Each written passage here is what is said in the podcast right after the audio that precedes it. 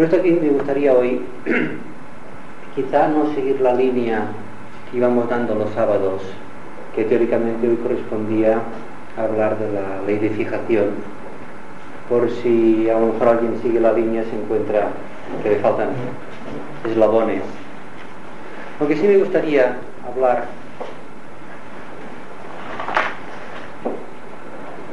dentro de la línea de las leyes cósmicas que rigen la magia, sea cósmica, sea solar, sea planetaria,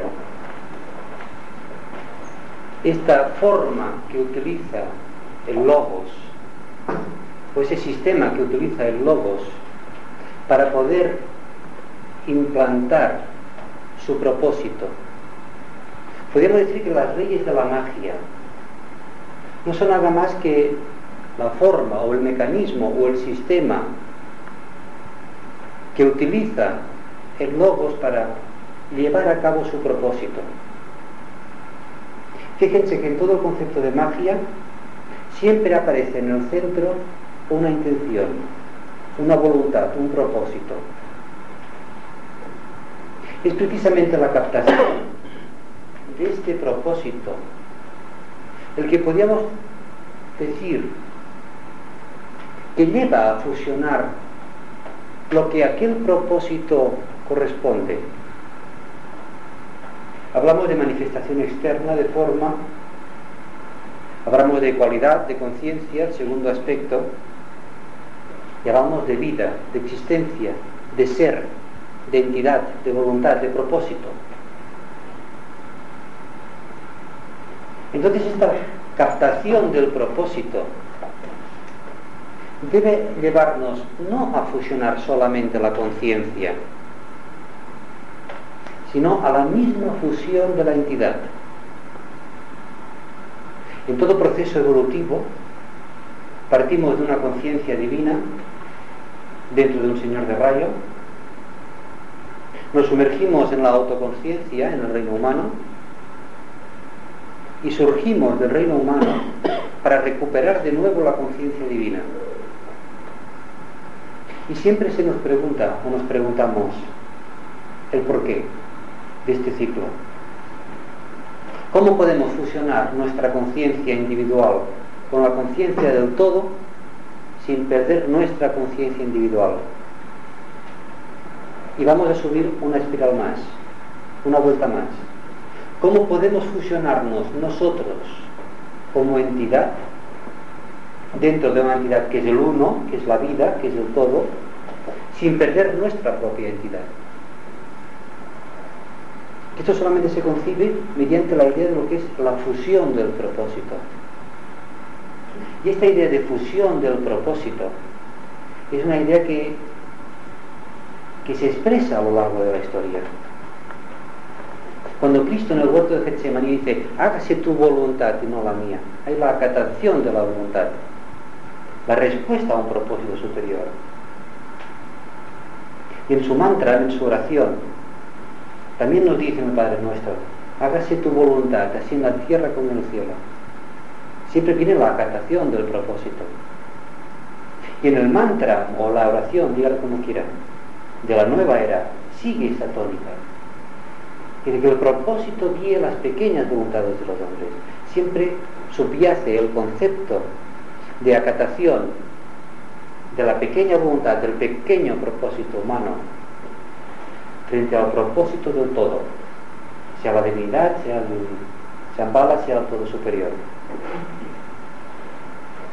Y esta fusión del propósito viene ligada con la fusión de la conciencia, como viene ligada con la fusión de la forma. Porque en esencia, esta fusión ya existe, ya es. Nosotros como cuerpos físicos formamos parte del cuerpo físico del planeta. Si pusiéramos el planeta en una balanza, los kilos que pesa un ser humano formarían parte, la masa de un ser humano forma parte de la totalidad del planeta. A nivel de conciencia, la conciencia de cada uno de nosotros, de cada ser humano, forma parte de la conciencia divina. Él es consciente de cada uno de nosotros. Pues a nivel de fusión de entidades, es una fusión que ya está. Así se nos dice que las mónadas están diferenciadas dentro de la conciencia del logos. ¿Cuál es el objeto, pues, de la evolución? De lo que muchas veces hemos hablado.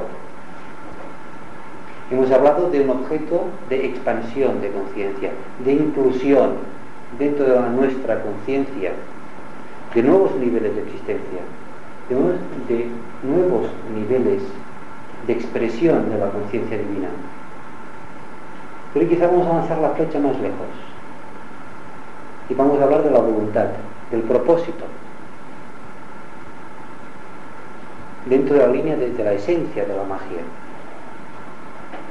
Y en esta captación, o podríamos decir expansión no de conciencia, sino expansión de captación del propósito divino, de captación del principio vida,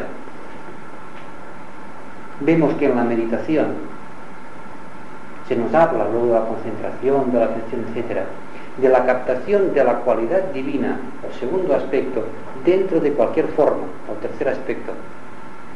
Pero más allá, también se nos habla de la captación de la vida, de aquel fragmento del propósito divino que alimenta o que subyace detrás de cualquier forma, sea una planta, sea un animal, sea una piedra, sea un ser humano, sea un grupo, sea una organización. Existe una vida y esta vida es la que lleva a aquel grupo, a aquella forma, a la existencia. Expresará más o menos en función de su evolución este propósito divino. Cualificará con este propósito en más o menor cantidad la forma externa. La conciencia divina estará más o menos oculta, pero quizá nosotros deberíamos captar esta cualidad divina, este propósito, esta vida, esta existencia. Esta vida o este propósito que los maestros conocen y sirven. Entonces, si los maestros conocen esta cualidad, este propósito divino, podríamos llegar que podríamos llegar a creer que los maestros han alcanzado una meta. Es que dentro del propósito divino también hay distintos niveles. Hay el propósito dentro del lobo planetario, que está ligado o correlacionado a un tipo de conciencia planetaria. Incluso quizá perdemos un poco de vista la idea de que la conciencia es simplemente responder a una realidad, sin la captación de, lo que el concepto conciencia implica esencialmente. Que sí podemos decir que los maestros tienen conciencia planetaria si son conscientes y conocen el propósito del logos planetario. Y alcanzarán quizá una conciencia cósmica si son conscientes del propósito del logos cósmico. Esta identificación de conciencia es comprensión, captación del propósito en su nivel evolutivo, sirven a este propósito. No sirven simplemente porque lo conocen, sino porque implica una identidad de conciencia, una identidad de propósito. Y si el propósito implica un plan, implica la expresión de una voluntad, este servicio no es nada más que alinear el pequeño propósito del maestro, del discípulo, del iniciado, del ser humano, con aquel nivel de propósito que él es capaz de captar. Este es su nivel de servicio. El servicio no es a la humanidad, o sea, la jerarquía no sirve a la humanidad. Si la jerarquía tiene conciencia planetaria, hemos de decir que la jerarquía sirve al logos planetario. Y es consciente de que, la humanidad es un centro dentro del logos planetario. Y su servicio a la humanidad, es servicio al logos planetario. También podríamos caer en el error de creer que el ángel solar nos sirve a nosotros, sirve a la personalidad. Y a veces invocamos a Cristo místico a pedir pues nuestra sanación o bienes económicos, etc. Y el lámpara solar no está al servicio del cuerpo físico, ni al servicio del cuerpo emocional, ni al servicio del cuerpo mental, ni al servicio de la personalidad, ni al servicio del alma. Incluso diría más, ni al servicio de la monada, del espíritu, tal como nosotros podemos llegar a creer que el espíritu es algo diferenciado, es algo nuestro, es algo distinto.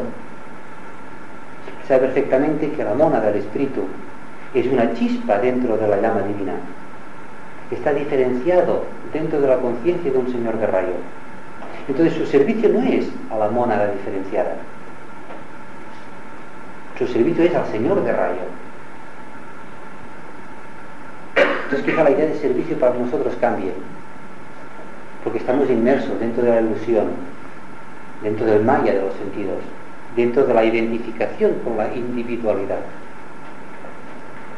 Entonces, ¿qué sería, por ejemplo, el servicio para un ser humano?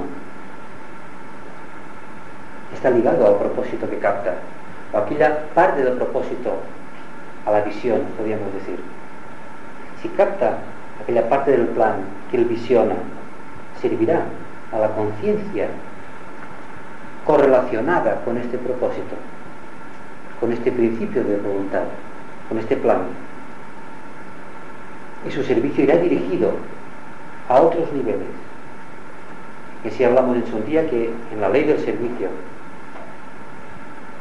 el ser humano que no contacta todavía con el aspecto interno del propósito dentro de sí mismo, del alma, de la conciencia interna, está un servicio regido por una voluntad, por un propósito individual, matizado quizá por un interés en curar a los demás, en ayudar a los demás, muy sano, muy correcto, etcétera, etcétera. Pero la auténtica ley del servicio es una ley del alma y está regida por el propósito del alma, aquel fragmento del propósito divino que la alma puede captar, lo que denominamos plan. Entonces el propósito del auténtico discípulo, el servicio del auténtico discípulo, es un servicio incomprendido. Es un servicio que va en contra de leyes establecidas desde el punto de vista de los seres humanos. Es como el viento, que no se sabe ni de dónde viene ni de dónde va. Su trabajo muchas veces es solitario, precisamente por esta incomprensión de que sus propósitos a los que sirve son distintos de los propósitos tal como los seres humanos normalmente los comprenden. Ustedes me preguntarán, entonces, ¿cómo se entiende, pues, el servicio grupal? ¿Qué sentido tiene el grupo entonces? Podríamos hablar del grupo en la era cristiana, el grupo en la era que está acabando. Siempre viendo grupo desde esta nueva faceta, desde este nuevo punto de vista, del propósito, de la voluntad, del objetivo. Vemos en el grupo cristiano que es una organización donde hay un líder. Y ese líder tiene una voluntad, tiene un propósito, tiene un objetivo, que lo impone a los demás porque posee el carisma, porque posee autoridad, o quizá por, por obligación, ¿no? por imponiéndolo.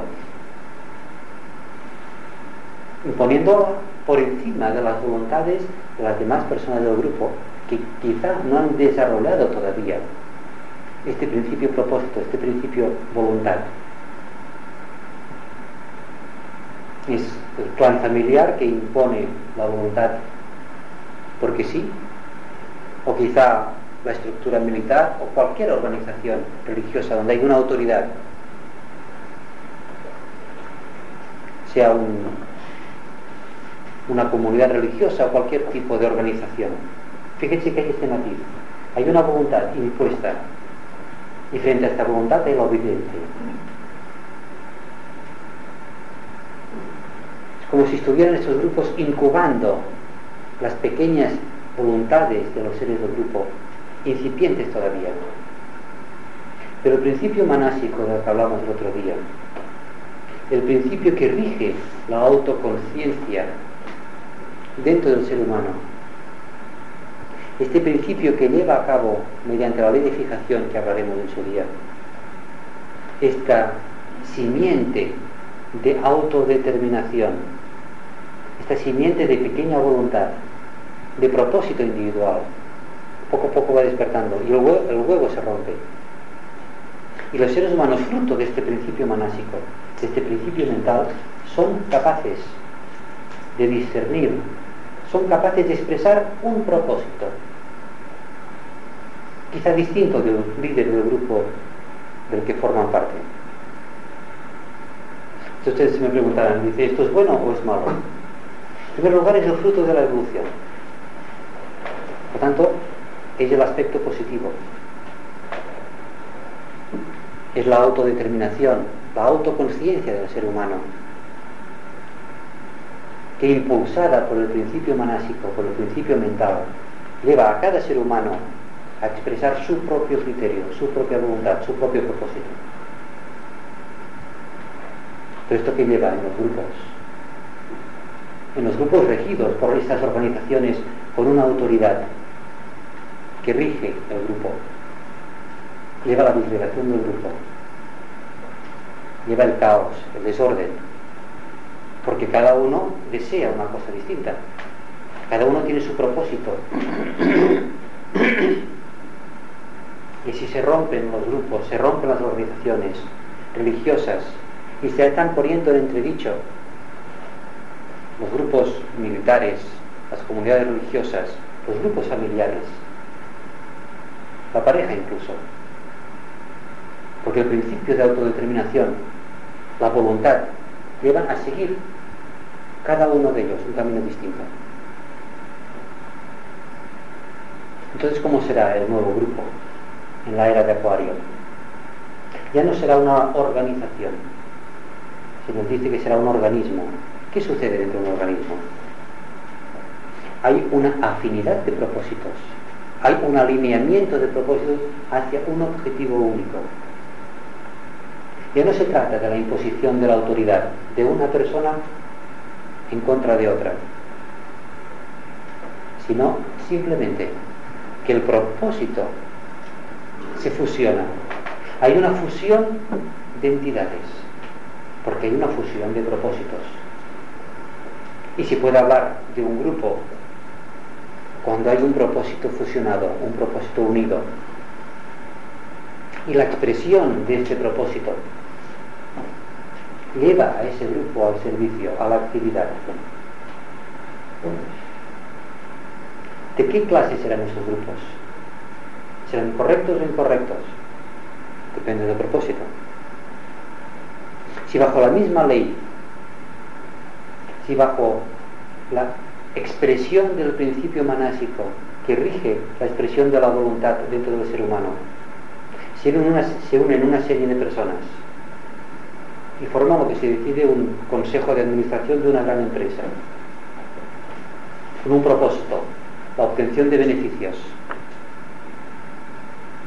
utilizando los métodos que sean, un propósito egoísta, que tenemos un grupo de la nueva era tremendamente potente, porque utiliza el principio mental, que en la era de Piscis todavía no se podía utilizar, porque no, todavía no estaba suficientemente desarrollado el principio manásico dentro del ser humano. Pero por los objetivos negativos, es un grupo que está alineado dentro de la, de la zona negra, dentro de la magia negra. Es realmente peligroso el principio manásico, el principio mental, porque utilizando las energías de la voluntad pueden producir estos grupos con resultados realmente nefastos para la humanidad. Por esto es peligroso la línea de la mente, la línea de la voluntad, la línea impar. Y por eso el Cristo insistió tantísimo en la expresión de la renuncia de uno mismo, en la expresión de la voluntad, perdón, del amor, del amor crístico, porque el camino místico no tiene este peligro. Pero el camino místico esencialmente es la dualidad. Puede llevarnos a una fusión total, a nivel de, incluso a nivel de conciencia. Después de insistir tantísimo, siglos en la renuncia de uno mismo, en el amor a los demás, etc. Ahora se puede más o menos enfrentar la expresión mágica de la voluntad del propósito Porque la fuente del propósito dentro de uno mismo, el Cristo místico, como guardián o poseedor del propósito de la divinidad dentro de cada uno de nosotros. Si mediante la expresión o la línea mística del amor que liga el vínculo astral con el cuerpo búdico es capaz de purificar hasta tal punto la personalidad, de que cuando exista en, en esa personalidad el desarrollo del principio manásico, pueda existir la certeza de que no se decantará esta personalidad hacia el lado izquierdo, hacia el lado oscuro, y que utilizará este principio manásico, esta capacidad mágica de expresión de la voluntad divina, de acuerdo a esta voluntad divina, no en oposición a esta voluntad divina. Es precisamente este contacto a nivel personal entre la personalidad y el ángel solar, o el Cristo místico dentro de cada ser humano, que tiene una expresión más planetaria como contacto entre el grupo y el maestro. Y la capacidad o la comprensión del propósito divino que tiene el maestro debe ser transferido al grupo de la misma forma como la comprensión del propósito dentro del ser humano, Cristo místico, debe ser transferido a la personalidad. Y esta transferencia de, captación del propósito divino dentro de la conciencia de los seres humanos se lleva a cabo de una forma, podríamos decir, progresiva. El mismo logos planetario va progresivamente captando cíclicamente lo que es el propósito del lobo solar en función de distintas energías, en función de distintos rayos. El ser humano, la humanidad también va captando este propósito de una forma cíclica. Y esta manifestación cíclica del propósito divino es lo que entendemos como revelación a nivel planetario. Y esta revelación es cíclica, porque está de acuerdo no solamente a la preparación del ser al cual se le va a emitir esta revelación o revelar esta revelación, sino en función de los momentos planetarios, de las energías disponibles en cada momento. Y esto nos lleva a la mano a considerar dentro del año astrológico, dentro del año esotérico, que es evidentemente el año astrológico, cómo se lleva a cabo esta lenta, lentísima progresión o progresiva manifestación del propósito divino, de la voluntad divina dentro de la humanidad. Que así se nos habla de que en el, en el inicio del año astrológico, en el inicio del año esotérico, se producen tres momentos culminantes que corresponden a la luna llena de Aries, a la luna llena de Tauro y a la luna llena de Géminis. Estas tres lunas, las energías involucradas en estas lunas llenas, corresponden a la manifestación de los aspectos superiores de la divinidad, de los tres rayos mayores, y el resto de lunas llenas se manifiestan los atributos o los rayos menores.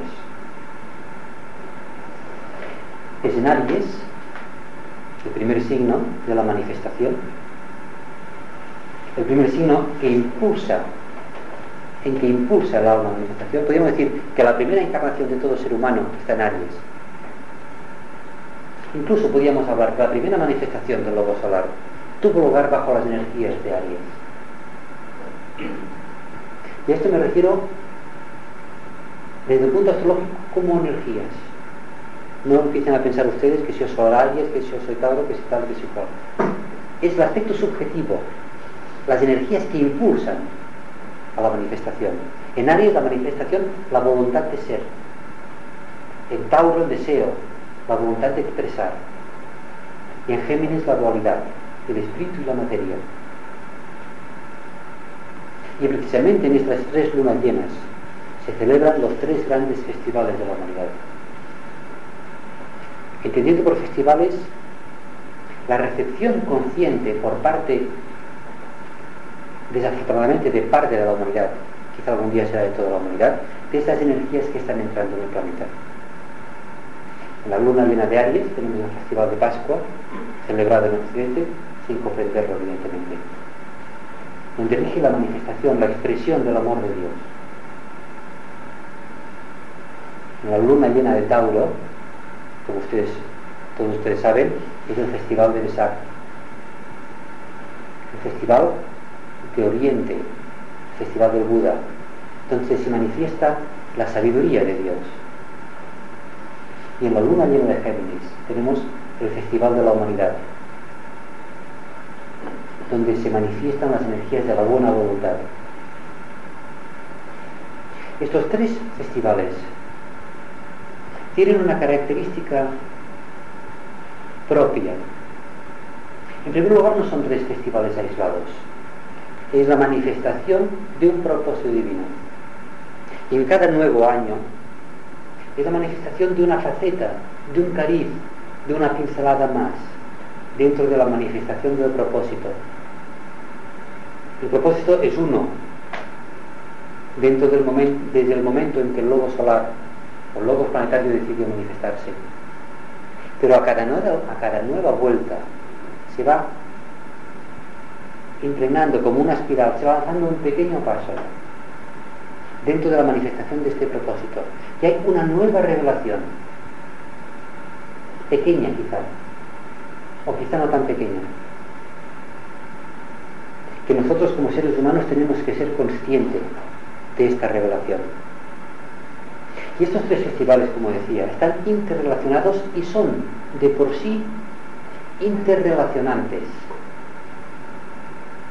Es decir, siempre hay unos centros que entran en sintonía unos con otros.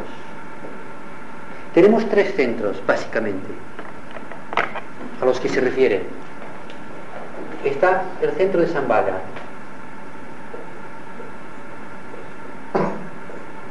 Está la jerarquía. Y tenemos la humanidad.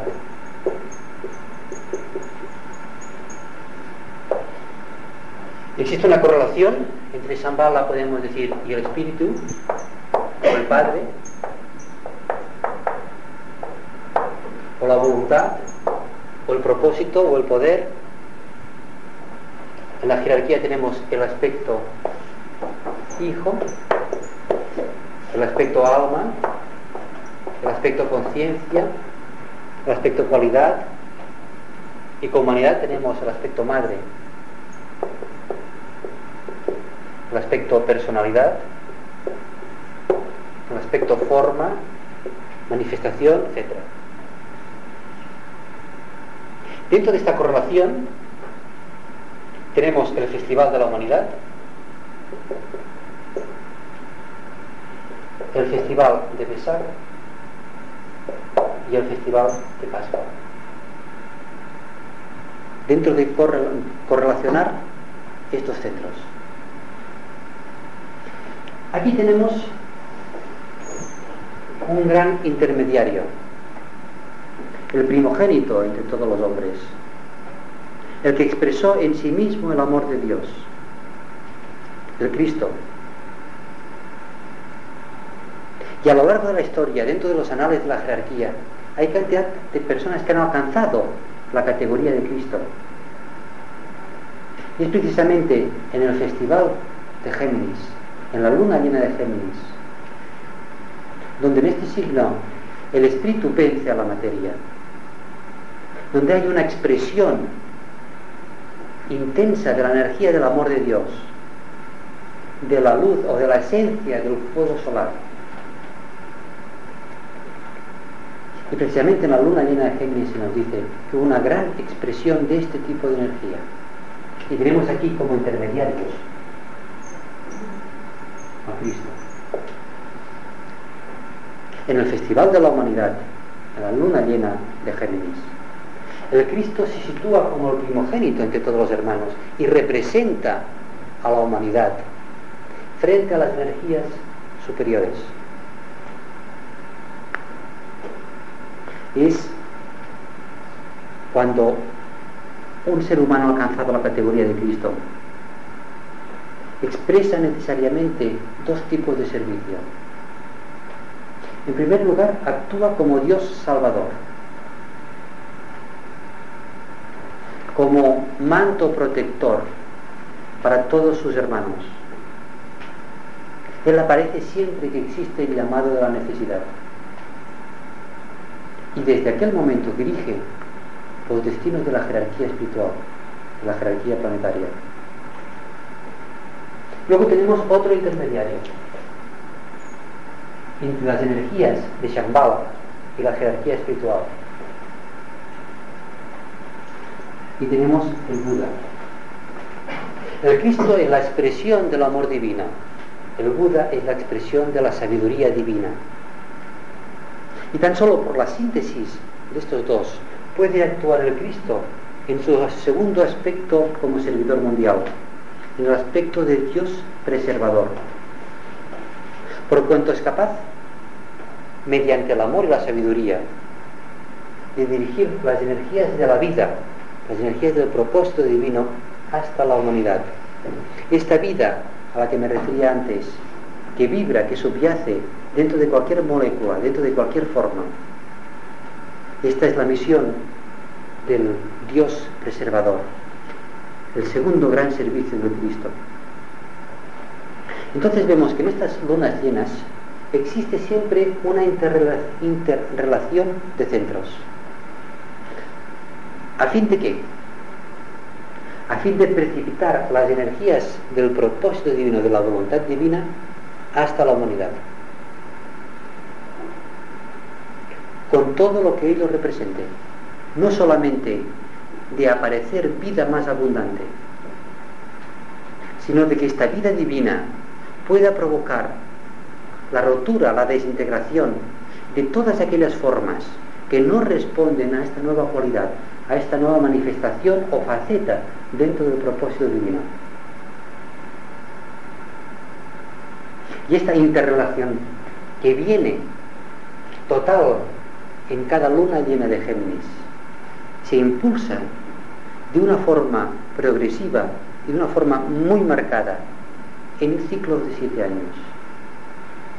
¿Qué objetivo tiene esta interrelación de centros? Aquí tenemos, dentro del aspecto superior, tenemos lo que hemos dicho.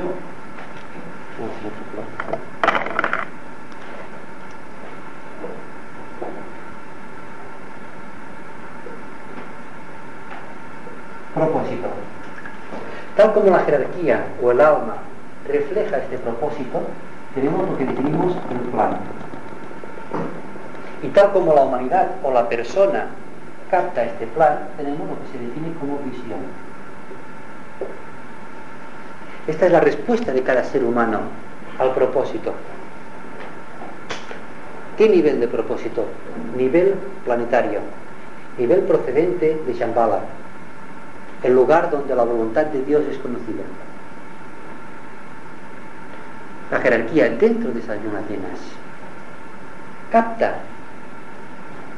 un poco más del propósito divino. Nosotros como humanidad tenemos que captar en estas lunas llenas un poco más, algo más de visión, quizá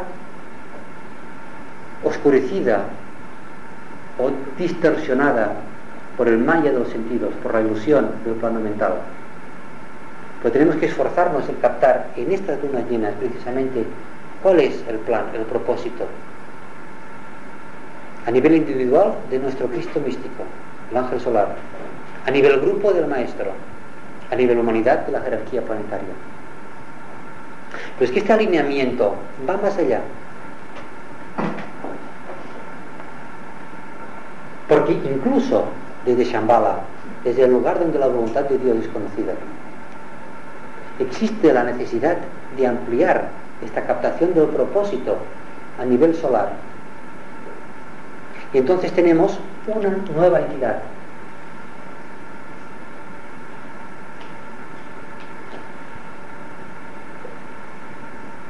de la que se habla como la avatar. ¿Cómo podrá penetrar esta entidad dentro de la conciencia planetaria? Podrá llegar siempre y cuando este alineamiento se haya producido. ¿Qué representa? No solamente va involucrada en este alineamiento, en esta venida del avatar, la respuesta expectante de la humanidad al retorno de Cristo, sino es algo global dentro de la conciencia planetaria. Y será posible cuando Buda, representando a Shambhala, el Cristo representando a la humanidad, el nuevo grupo de servidores del mundo, perdón, la jerarquía, y el nuevo grupo de servidores del mundo representado a la humanidad, extiendan su conciencia alineada. Y entonces aquel que viene, el avatar, podrá penetrar dentro de la conciencia planetaria. No aparecerá físicamente, sino que será captada su presencia. Y llevará a cabo esta presencia unas nuevas estructuras humanas, unos nuevos grupos, una nueva conciencia dentro del planeta.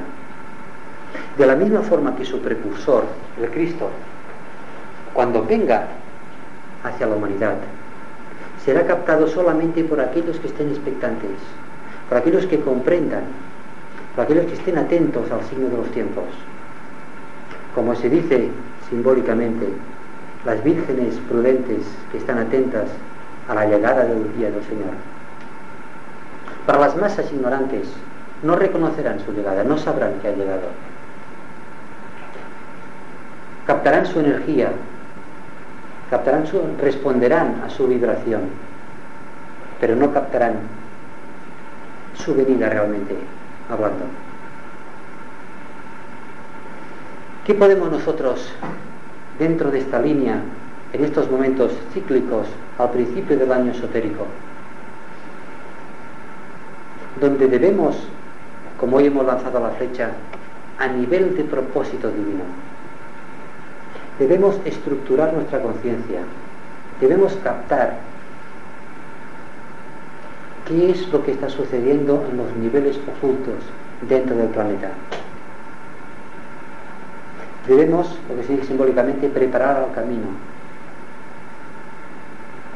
y a nivel de servicio, lo que estamos realizando aquí, generamos una forma de pensar, generamos una forma mental que penetrará en las conciencias de los seres humanos, de aquellos seres humanos más avanzados, y les permitirá recibir estas energías, energías de este alineamiento planetario entre Shambhala, la humanidad, perdón, la jerarquía y la humanidad es unas energías que tenderán a destruir todas aquellas formas obsoletas, aquellas formas antiguas, aquellas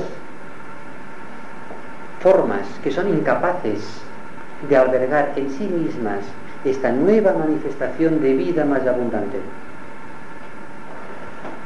Y llegarán a la construcción unas nuevas formas, unas nuevas estructuras que permitirán que esta energía aparezca.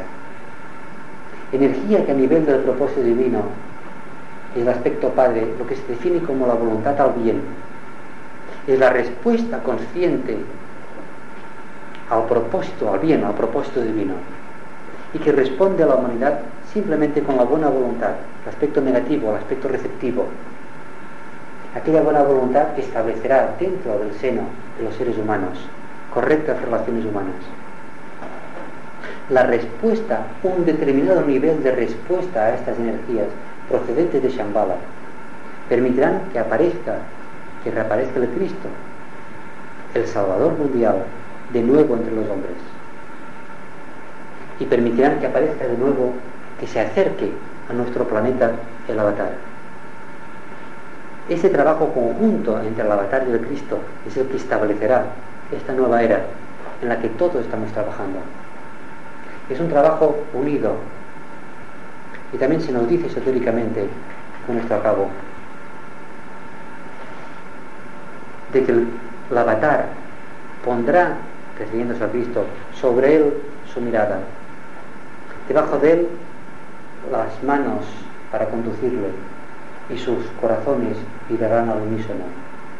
Unas nuevas energías planetarias están apareciendo en nuestro planeta, debido precisamente a este alineamiento, al alineamiento de centros dentro del cuerpo del globo planetario, del cual la humanidad es uno de los centros. Hemos de ser conscientes en este propósito y saber que no solamente el alineamiento que realizamos en la meditación para establecer contacto con nuestra alma, con nuestro ángel solar, ese alineamiento que se extiende hasta la misma mónada, hasta el mismo espíritu, debe repetirse a nivel de grupo con el maestro y debe repetirse a nivel planetario. Ustedes me preguntarán, ¿cómo podemos nosotros trabajar dentro de esta línea para actuar como canales para que el propósito divino pueda expresarse a la humanidad? Se nos dio el gran mantra de la gran invocación. Este mantra me está creando una forma mental planetaria que debe permitir la entrada a estas energías superiores. Que utilizamos conscientemente ese mantra, sabiendo lo que él significa. Actuamos como intermediarios. Situamos nuestra conciencia en el nuevo grupo de los servidores del mundo y expectantes no solamente a la jerarquía, sino a Shambhala mismo. Debemos actuar como canales de estas energías de primer rayo que llevarán a expresar dentro de la humanidad el propósito divino. Aquí la parte del propósito divino que en este ciclo mundial debe expresarse y que llevará a las conciencias de los hombres una nueva revelación, unas nuevas estructuras, unos nuevos grupos unas nuevas y correctas relaciones humanas. Y ahora si sobre el tema desean ustedes... Aprofito para cambiar. Uy.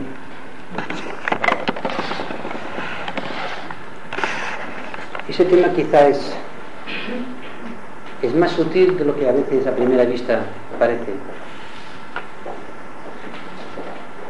Porque tenemos una idea muy clara de lo que es el deseo porque somos hijos del deseo. Es precisamente los deseos, las ilusiones, lo que impulsa la actividad del ser humano. Pero no somos tan conscientes de lo que implica dentro de nosotros mismos el aspecto voluntad. Y no el aspecto voluntad tal como se expresará en el tercer sistema solar, o el aspecto voluntad tal como está en la conciencia del Logos, sino tan solo el pequeño voluntad que se expresa dentro de cada ser humano. Pocas veces quizá actuamos regidos por la voluntad. Cuando nosotros realizamos magia, debemos utilizar la voluntad. Tenemos una intención y cuanto más poderosa sea esta voluntad, cuanto más poderosa sea esta intención, más poderosos serán los resultados. Lo que debemos ser perfectamente conscientes de que esta voluntad, este propósito individual, esté guiado por el propósito del logos, por el propósito de la jerarquía. Y ahí viene nuestra insistencia en la captación de la voluntad del alma dentro de nosotros mismos. Y luego viene la segunda parte, el servicio como expresión mágica de esta pequeña fracción de la voluntad del logos que cada ser humano debe expresar.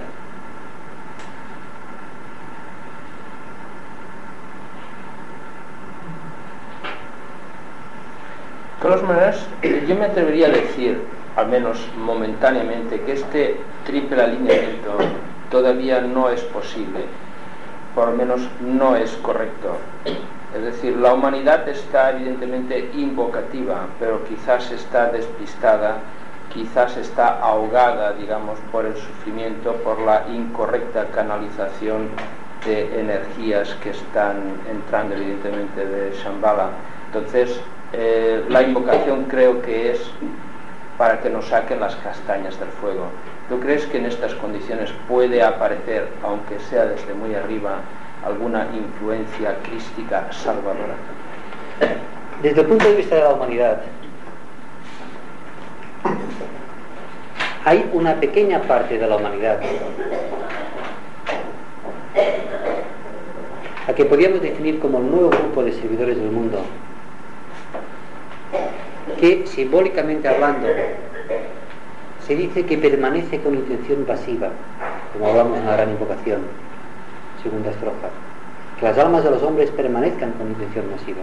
¿Qué implica el concepto de intención masiva? Implica el concepto de expectación hacia lo superior. En muchas religiones se está esperando la llegada de un avatar, de alguien que viene de lejos.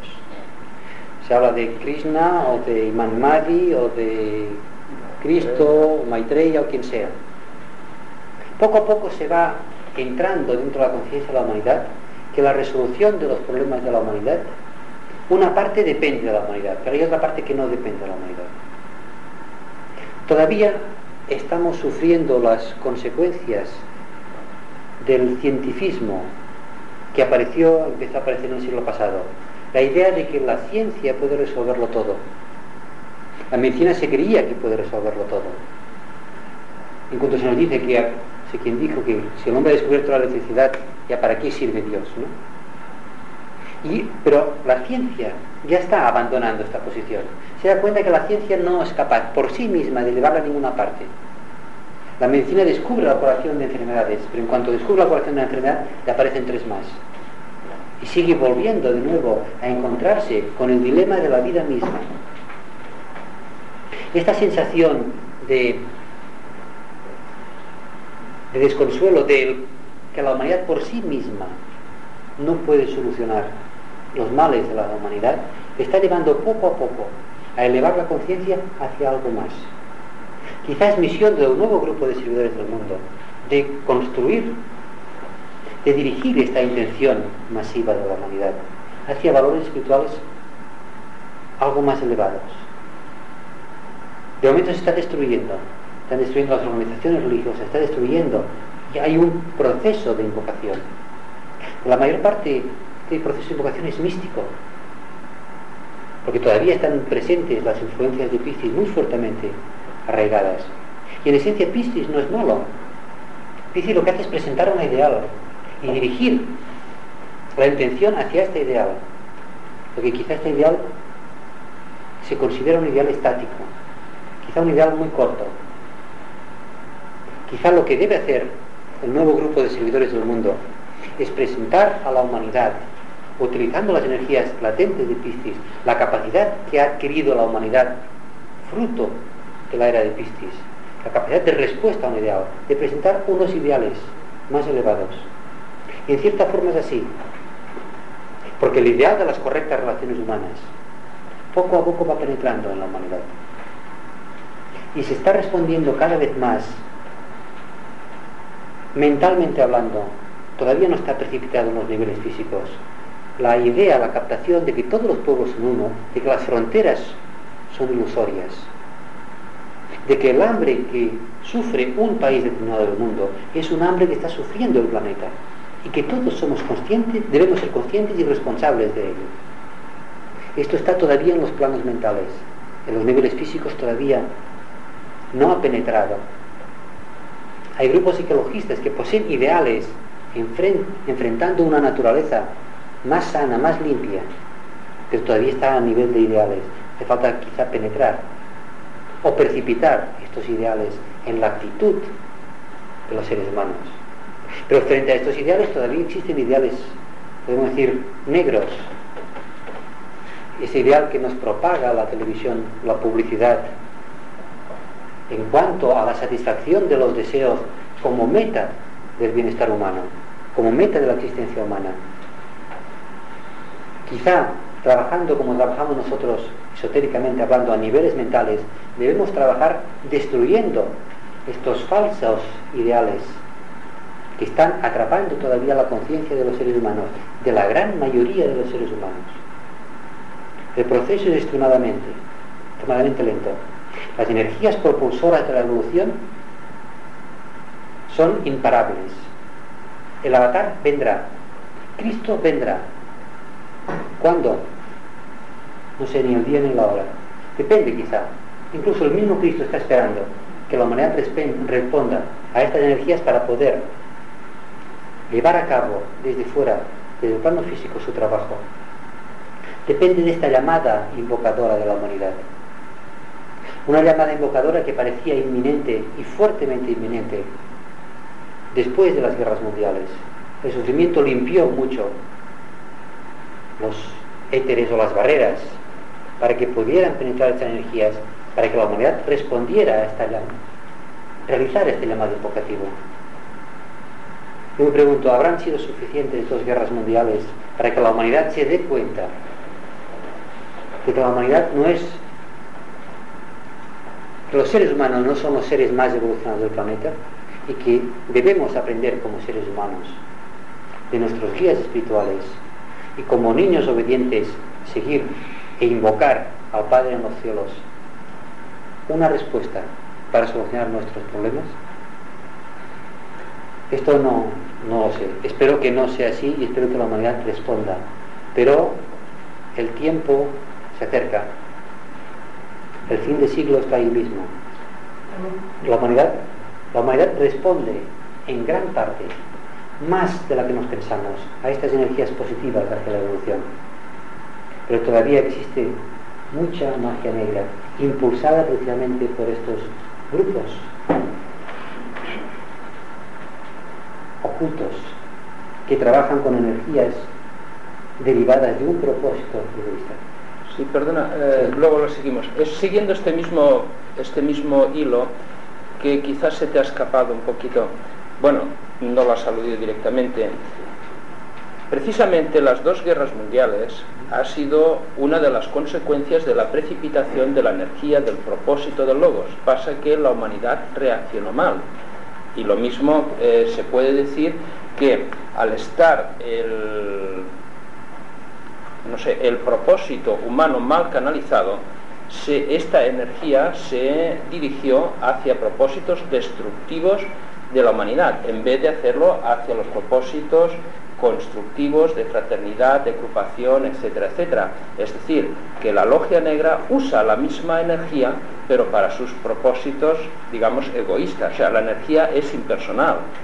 Entonces, eh, está en nosotros, quizás como dices tú, en responder a estas energías, eh, digamos, pero en forma constructiva. O sea, lo que está fallando en este caso, por decirlo de alguna manera, no, no es el logo, sino es la propia humanidad. Bueno, la energía de la voluntad tanto es utilizada por el mago blanco como el mago negro. La energía del principio manásico y las técnicas de la magia, el mecanismo, tanto es para la magia blanca como la magia negra. Lo, único que diferencia uno y otro es que uno es el propósito alineado con el propósito de logos y otro es el propósito alineado con el propósito del mago cósmico, que es energías involutivas, en lugar de expandir la conciencia, lo que hace es atrapar más la conciencia dentro de la materia, dentro de la forma. La respuesta, precisamente a la guerra mundial, es que unas naciones respondieron a las energías de la luz y otras naciones respondieron a las energías de la oscuridad. La energía que lleva a la destrucción de la forma, tanto puede ser, por ejemplo, por Hitler, por ejemplo, como exponente de la magia negra, como la energía que puede utilizar un mago blanco que puede llevar a cabo para la cumplimentación del propósito, llevar a cabo la destrucción de su forma física. Las energías en esencia son las mismas, pero el propósito es solamente distinto.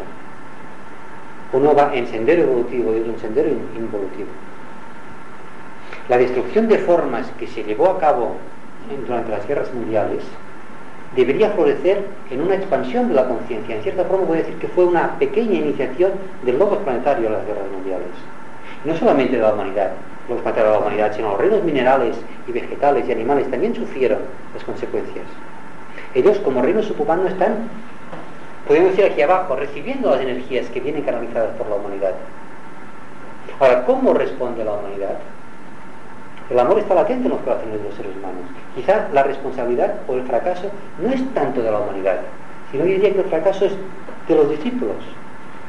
Quizás de aquellos esotéricos que conociendo cómo funcionan las leyes, no utilizan sabiamente estas leyes para actuar como intermediarios.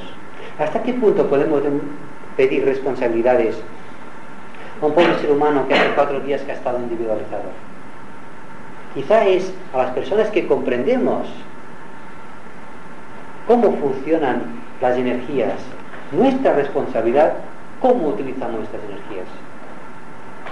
Y realmente, como individuos y como grupos, debemos actuar conscientemente canalizando esta energía del propósito divino. Muchas veces me he preguntado, cuando el señor Beltrán nos hablaba de magia, ¿hasta qué punto nosotros podemos hacer magia? Y ahora me pregunto, ¿hasta qué punto nosotros debemos hacer magia? No estamos preparados, bien, de acuerdo. ¿Y qué hacemos para prepararnos? O quizás estamos mejor preparados de lo que creemos. Somos conscientes realmente de los momentos de gran necesidad mundial que estamos viviendo. ¿Qué esperamos? ¿Que sean los demás que hagan magia? La jerarquía está expectante, atenta, mirando a la humanidad buscando aquellos pequeños puntos de luz para poder dirigir su energía, para que pueda expresarse hacia la humanidad. La energía que procede de la jerarquía y va a la humanidad utiliza aquellos hilos de luz que van del ángel solar del alma a la personalidad. No puede penetrar y dirigir su energía directamente a las personalidades de los seres humanos. Debe utilizar aquellos canales de luz que cada ser humano ha construido dentro de sí mismo. Y del mundo de las almas se dirige la energía al mundo de los seres humanos. Hemos nosotros abierto este canal dentro de nosotros mismos, como seres humanos y como grupo, para que esta energía, para que este alineamiento sea posible. De este alineamiento ya se cuida quien debe cuidarse. Este alineamiento entre el alma y la personalidad. Hoy hemos hablado de la persona del alma y del espíritu. Nosotros no podemos captar directamente el propósito de nuestro propio espíritu, como la humanidad no puede captar directamente el propósito de Shambhala. Pero las energías de primer rayo que se dirigen a la humanidad son energías del espíritu que se dirigen a la personalidad. Seres humanos, todavía estamos regidos por el deseo. Si nosotros dejáramos de lado los pequeños deseos humanos y rigiéramos por la voluntad del alma, entonces el karma dentro de la personalidad habría desaparecido. Fue el mensaje del Buda. Un maestro no se rige por el deseo, se rige por la voluntad, por el propósito. Su expresión física, si la posee, está construida mágicamente por el proceso de la voluntad. No son hijos del deseo, son hijos de la voluntad. No poseen karma. Nosotros todavía tenemos deseos. Y ese es nuestro karma.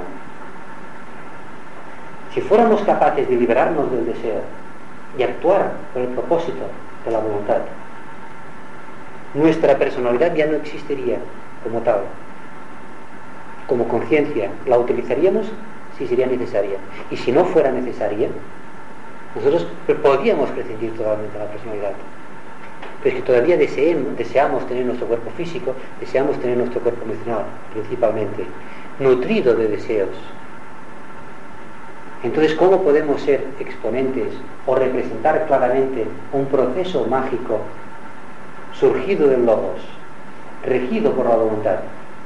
Si todavía estamos inmersos en la vorágine de los deseos y las ilusiones de la personalidad. Este es nuestro problema.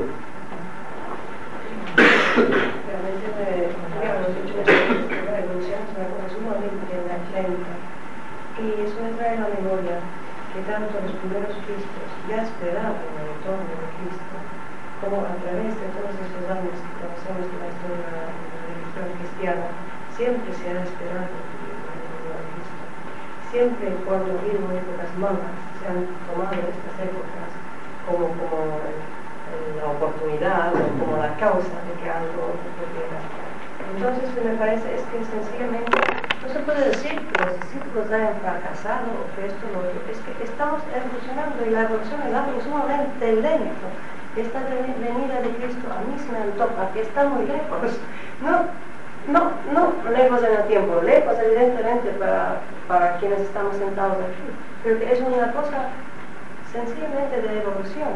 Entonces los discípulos que son la vanguardia no han fracasado, pero si son cuatro, cuatro contra 400 mil millones de seres humanos en estados muy diferentes de evolución, pues no se puede decir que hayan fracasado. Ellos han hecho su trabajo y ellos han arrastrado a otros un trozo más adelante, un paso más adelante. ¿No te parece a ti esta definición El hecho de la diferencia numérica es muy relativa, por cuanto los discípulos poseen el principio manásico muy desarrollado. Pueden energizar sus formas mentales tremendamente más potentes.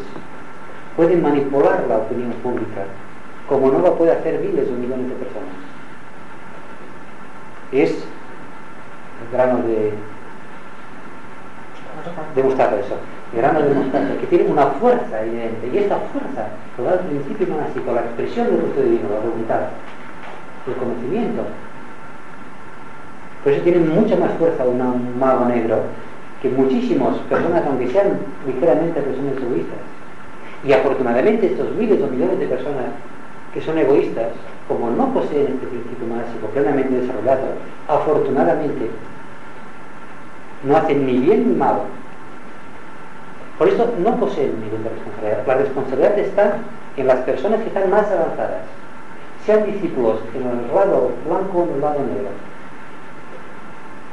En cuanto a la evolución que decías que la evolución es extremadamente lenta, es cierto, la evolución es extremadamente lenta. Pero en este segundo sistema solar tenemos lo que denominamos las iniciaciones. Las iniciaciones no son más que la ruptura del ciclo no se pasa. Es decir, el ciclo no se pasa, puede ser un globo que va hinchándose. Poco a poco vamos adquiriendo más conciencia, vamos evolucionando muy lentamente. Pero, pero por la aplicación de energías exteriores al proceso evolutivo, cuando llega un momento que ya es posible la aplicación de estas energías exteriores, se produce la ruptura, la explosión, la iniciación. La iniciación es una evolución justa. Eso siempre individual, no, como, no para la humanidad entera. Eh, claro, para un individuo, para los planetarios. Entonces me parece tan sumamente difícil que se pueda establecer este, eh, este alineamiento entre humanidad, jerarquía y shambhala, viendo cómo está la, la humanidad tan diferenciada, tan desgregada, tan con propósitos tan opuestos, diametralmente opuestos. Entonces, o sea, yo lo que puedo entender perfectamente un discípulo puede hacer este alineamiento, me parece estupendo pero como humanidad, como centro, me parece, Bueno, es que parece que perdemos- está muy lejos. de Es que perdemos de vista que la humanidad es un individuo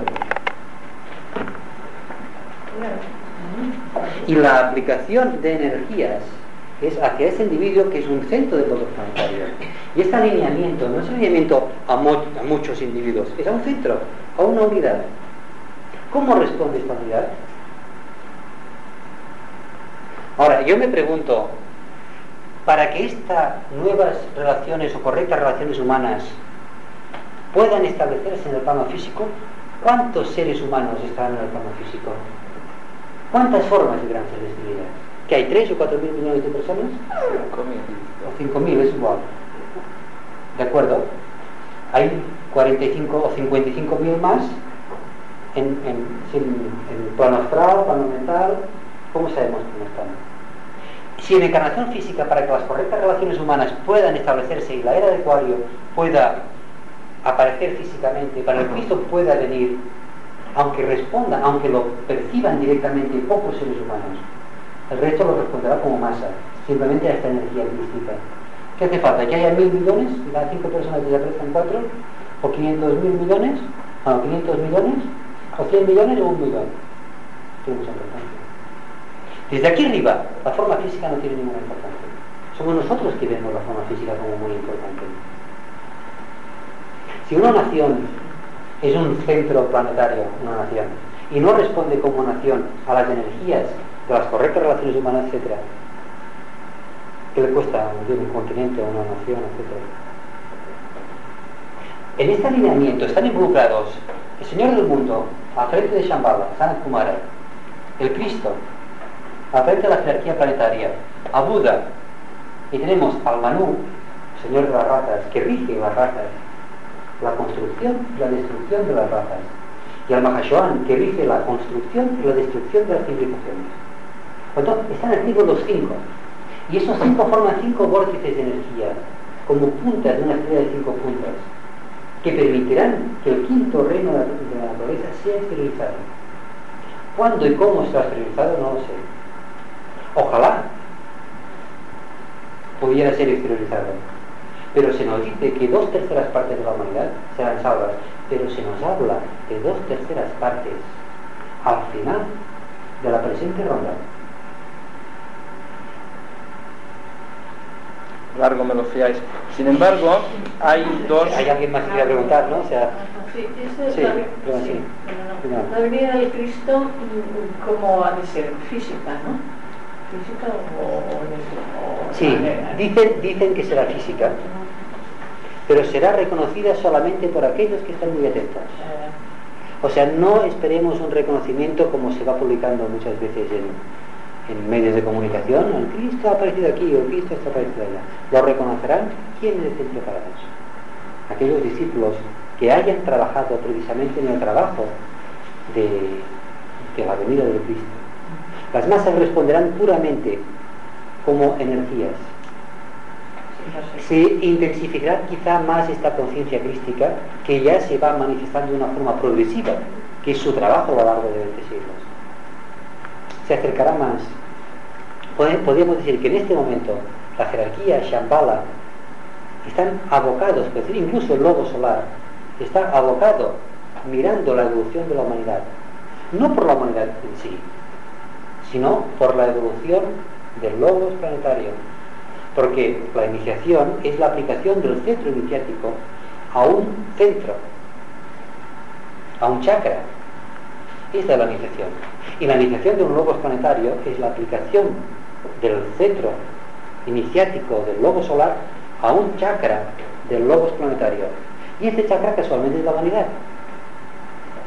Entonces, cuando un ser humano recibe la iniciación, necesita que el, chakra, el centro que recibe la energía impulsora, haya llegado a un determinado nivel de vibración.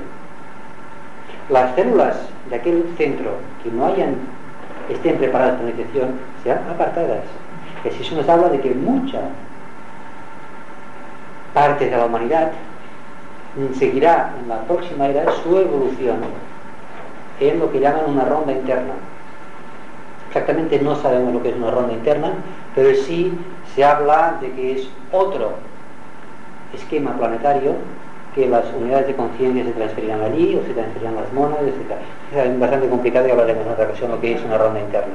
Pero en definitiva, la evolución es algo que va caminando, un tren inmenso que va siguiendo. O seguimos o nos apeamos. Seguimos.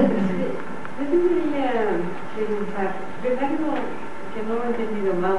Que has dicho que el avatar que precederá al Cristo vendrá como, como energía radial o como energía, vendrá como energía, que es energías que ya empiezan a aparecer, porque mucha gente ya, las, ya detecta unas energías diferentes. Bueno, mucha gente que no, pero algunos ya... Es cierto que el avatar vendrá como energía, como lo están viniendo las energías de las constelaciones, que en definitiva cada constelación astrológica es una entidad. Pasa que este avatar se acerca a la obra planetaria y el Señor del mundo, el Logos planetario, estará atento a este avatar, de naturaleza, podemos decir, superior al mismo Logos planetario. Ahora, no precederá al Cristo, sino que es el Cristo que precederá al avatar. Ah. O sea, el Cristo será como el precursor, como Juan Bautista cuando llegó el Cristo. En definitiva, el Cristo, como fruto de la humanidad, como primogénito de los hermanos, es decir, como el primer entidad humana de esta oleada de vida que fue iniciado, representa a la humanidad. Y como representante de la humanidad, la jerarquía que cuando se instituyó estaba formado por em, los ángeles azules venidos de Venus, se ha dado poco a poco, estos se han ido yendo y han sido entidades de la, nuestra propia oleada de vida que han sustituido a la jerarquía. Y el Cristo está presidiendo la jerarquía, no así en Shambhala. Shambhala es totalmente extraplanetaria, podríamos decir. Bueno, pues este avatar, como voy diciendo, viene de fuera de nuestro esquema. Y sus energías son las que involucrarán a Shambhala, no sabemos cómo, involucrarán a la jerarquía, no sabemos cómo, pero la humanidad establecerá unas correctas relaciones humanas y una cierta paz. Podemos decir que este avatar es portador de las energías iniciáticas para los planetarios. Una iniciación menor, pero son energías iniciáticas para los planetarios. Lo que nosotros podemos hacer desde aquí es preparar la humanidad como seres humanos y como humanidad completa, preparar para la venida de estas energías y ser conscientes del momento que estamos viviendo. Para Sí, sí, sí. para preparar a la humanidad, ¿no se podría dar un código que todo el mundo fuera más responsable? Ya estamos en la era de Piscis. Ya se ha dado. Que la gente Más concreto, más concreto. Concreto, más concreto. concreto. es que si nosotros imponemos nuestra voluntad a los demás, estamos respondiendo en función de la energía de Piscis. Debe surgir de la humanidad. Ni la misma jerarquía puede imponer nada a la humanidad. Porque está infringiendo el principio más esencial del ser humano, que es la pequeña voluntad, el principio de autoconsciencia, de autodeterminación. Cuando el, ser, el- el logos confirió en la individualización el principio manásico, o sea, el principio de la autoconciencia en el ser humano, corrió un gran riesgo, riesgo precisamente de que este principio manásico dirigiera a la humanidad en contra de su propia voluntad. Pero corrió un riesgo, porque sabía que a pesar de los miles o millones de años que fueran, que la humanidad andaría descarriada siguiendo las dos leyes básicas que rigen la evolución de la humanidad, la ley del karma y la ley de la reencarnación, mediante la ayuda de los ángeles solares, poco a poco la humanidad iría volviendo. El proceso era peligroso, podríamos decir que era un experimento por parte del lobo solar. Experimento que fracasó en la Luna, en la cadena lunar, en la cadena anterior de la nuestra, pero que en esta cadena no debe fracasar. Depende de nosotros. Y si no fracasa, la evolución se acelera muchísimo. En la evolución técnica, que la individualización viene posterior, no existe este problema. Ahora, sigue una línea negativa de evolución, de respuesta a la ley. En los seres humanos, que somos positivos, existe este problema. Pero esperemos que el lobo solar sabe- sepa lo que se hace. Sí. Bueno, un poco con relación a lo que dice y algo de la autodeterminación. Antes has hablado bastante antes de cómo van a ser los grupos de la nueva era, de la destrucción de las formas actuales y, y la creación de nuevos grupos. Y también esto ocurre en la pareja. ¿Cómo será la nueva pareja? Pareja en la nueva era, ¿cómo será? Es un tema Pues muy- ya no tendremos pareja. Este es un tema muy, muy difícil. Evidentemente, supongo que la pareja existirá, la procreación seguirá. Hablan los tibetanos de que la problemática de pareja seguirá siendo importante para unas cuantas generaciones, no dice cuántas. Lo que sí es cierto es que la pareja habrá una similitud de vibración a nivel propósito. O sea, no será que una persona como tenga un propósito y otra persona tenga otro propósito. O sea, quizá la pareja que hemos heredado de nuestros padres, de nuestros abuelos, etcétera, es que había un propósito y otro obedecía por Real Decreto. Entonces era una apariencia de unidad. El desarrollo del principio mental ha llevado de que cada persona se manifiesta como ella es. Y esto es correcto y esto es bueno. Pero ¿y si se manifiestan de forma distinta? ¿Qué sucede? El principio mágico, el principio de autodeterminación, la problemática del, del despertar de la mujer, del deseo de realizarse, etcétera, etcétera, no es nada más que la expresión externa de este principio mm, manásico, de este principio de autorrealización. Pues yo estoy harto de fregar todo. Pues ¿no? Entonces, es cuando aparecen, es cuando aparecen los problemas. Porque tenemos unas estructuras que están montadas externamente para una pareja en que la mujer cuida a los niños y el hombre trabaja. Y es la educación que tenemos, etcétera, etcétera. Habrá otras estructuras en que las personas serán más libres, en que la unión será motivada por un objetivo, un propósito más unido, y que si este propósito y esta unidad se mantiene a lo largo de una encarnación, pues aquella pareja estará unida por el propósito unido. Ahora, también simultáneamente estamos en una época que la rápida evolución lleva a una sustitución de, de principios, una sustitución de propósitos. Que una persona que en una época de la vida tiene una orientación, luego tiene otra, luego tiene otra. Entonces, lógicamente, o los dos van siguiendo al mismo aire las distintas orientaciones, o se provoca la ruptura. Estamos en una época difícil, una época de transición, una época de cambio. Ahora, lo que hemos de ser conscientes es que este principio mental no es algo inherentemente erróneo. Por tanto, no se debe decir, pues yo no pienso, por lo cual yo me estoy en casa o viceversa, ¿no? Sino que es una transición que se debe afrontar conscientemente.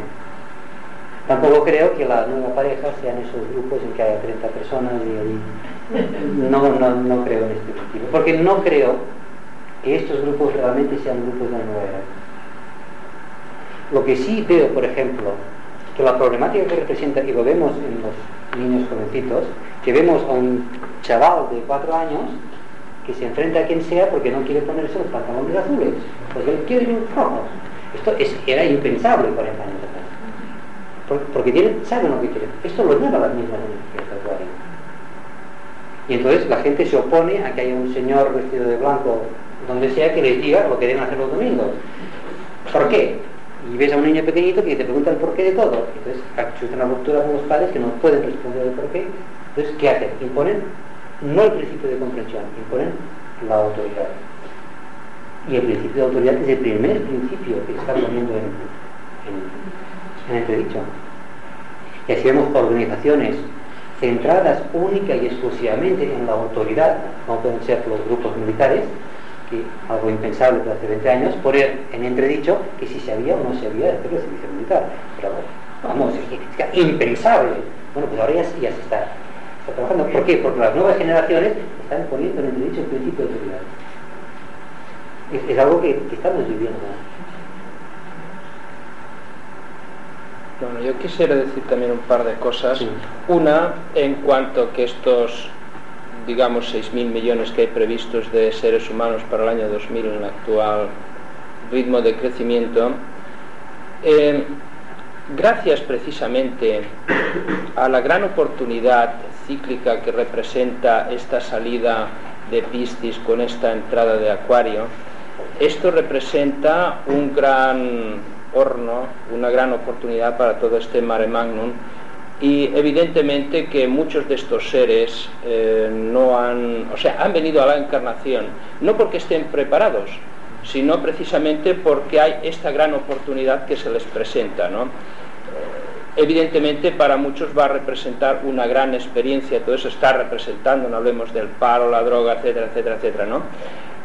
Entonces toda esta energía está um, siendo precisamente precipitada desde los planos de Shambhala, en, desplazada, dijéramos, por el propósito eh, del logos, desplazada, es decir, no hacia la jerarquía como intermediario, sino directamente hacia la humanidad.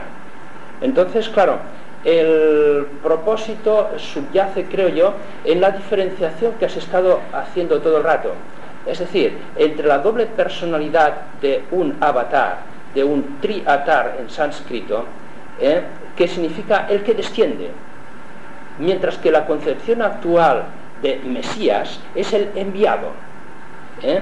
O sea, eh, me atrevería a preguntar, si estás hablando todo el rato de, de, este avatar como el avatar de síntesis, y en todo caso, sí, eh, tal como estaba previsto en el último escrito de aparición pública de Mary Bailey como directora y dijéramos albacea de la escuela arcana de Alice Bailey, diciendo nuevamente que el Cristo aparecería antes del 2025 si es que la humanidad no vuelve a fracasar nuevamente. ¿Eh? Es decir, hay dos cuestiones aquí. A ver cómo ¿qué te parece. A ver, concretemos. Se habla de avatar como el Cristo, porque es lo que desciende. Aunque no es correcto, porque el Cristo siempre ha estado con nosotros. Cristo no nos ha abandonado, siempre está con nosotros. Es decir, en todo ese tiempo ha estado con nosotros. O siempre, el Cristo no viene, simplemente se exterioriza. En cuanto a avatar, tenemos el avatar procedente de Acuario, que es un planeta que enviado por Acuario es un planeta astral que se acercará a nuestro planeta Tierra. A este avatar se le denomina también el espíritu de la paz y tendrá un efecto principal sobre los cuerpos astrales de los seres humanos, porque es, viene, podemos decir que su cuerpo de expresión es un planeta astral. Y conocemos los planetas físicos, pero los planetas astrales de cantidad. Incluso hay planetas astrales, dos planetas astrales que están cerca de la Tierra. Uno es el responsable del egoísmo de la humanidad y está canalizando energía del mal cósmico. El otro es responsable de la pluralidad en los niños es otro planeta astral. El, el, avatar al que se refiere el maestro tibetano cuando habla de que Cristo es el precursor de este avatar, no sé si se refiere al avatar del espíritu de la paz. Yo diría que se refiere quizá principalmente al avatar de síntesis, que va a reunir y va a ser más portador del principio propósito del lobo solar que no el principio de la paz. En cierta forma podemos decir que el espíritu de la paz es un intermediario del avatar de síntesis.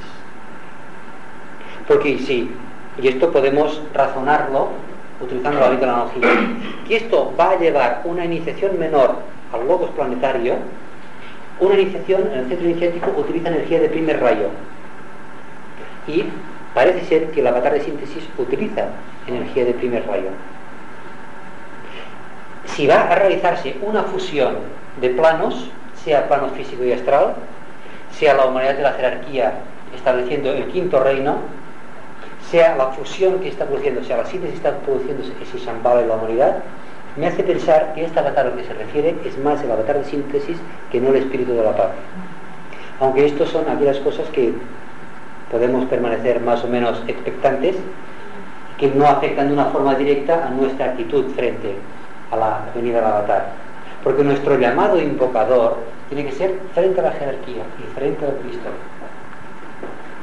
El llamado invocador del Cristo, al frente de la jerarquía, en el festival de Besak, es hacia el Buda, que viene, típica venida del Buda en el festival de Besak. Y como intermediario, más allá de Shambhala tenemos los eh, intermediarios cósmicos, que son los Nirmanakayas, que están más allá de Shambhala, de Y estos son los que en cierta forma actúan de canales de la venida del avatar. O sea, la esencia, y quizá con esto acabo porque está alargando mucho, la esencia de lo que, de lo que quizá debería quedarnos hoy aquí es que la humanidad no está desfocada por ahí, sino que está interrelacionada dentro de un propósito que involucra estos tres centros, estos tres chakras planetarios de que nosotros como seres humanos debemos tener en cuenta como individuos este alineamiento. Como grupos, aquí tenemos el grupo y aquí tenemos el maestro. Y como humanidad, hacia la jerarquía. Y que la forma de llevar a cabo este alineamiento, evidentemente, es la meditación. Y dentro de la meditación deberemos invocar aquellas energías como grupo y como humanidad que te, entiendan a hacer venir a Cristo. Como Señor Maitreya, intermediario hacia la humanidad, pero como ser humano, al Cristo místico que es nuestra propia alma. Como grupo invocaremos al Maestro, siempre realizando el proceso mágico de la meditación para captar en su aspecto receptivo, captar aquel, la faceta del propósito divino que en aquel día, en aquel mes, en aquel año concretamente, y esto me refería, refiriéndonos a que en este momento estamos iniciando un año esotérico, un año astrológico, intentando captar cuál es el propósito de la jerarquía para la humanidad, del maestro para el grupo y del alma para la personalidad captando este propósito y utilizando la visualización, la imaginación creadora, el principio manásico, la voluntad, etc. Todo esto me estoy refiriendo a la misma idea. Hacer magia en nuestras vidas, en nuestro grupo, en la humanidad, para precipitar el propósito divino. Esto podemos decir que es en esencia la idea que yo he querido en esta charla, más o menos, que entre todos viéramos clara. Cuando realizamos las meditaciones de luna llena, nos olvidamos de la personalidad. Invocamos al maestro, invocamos a la jerarquía para servir a la humanidad.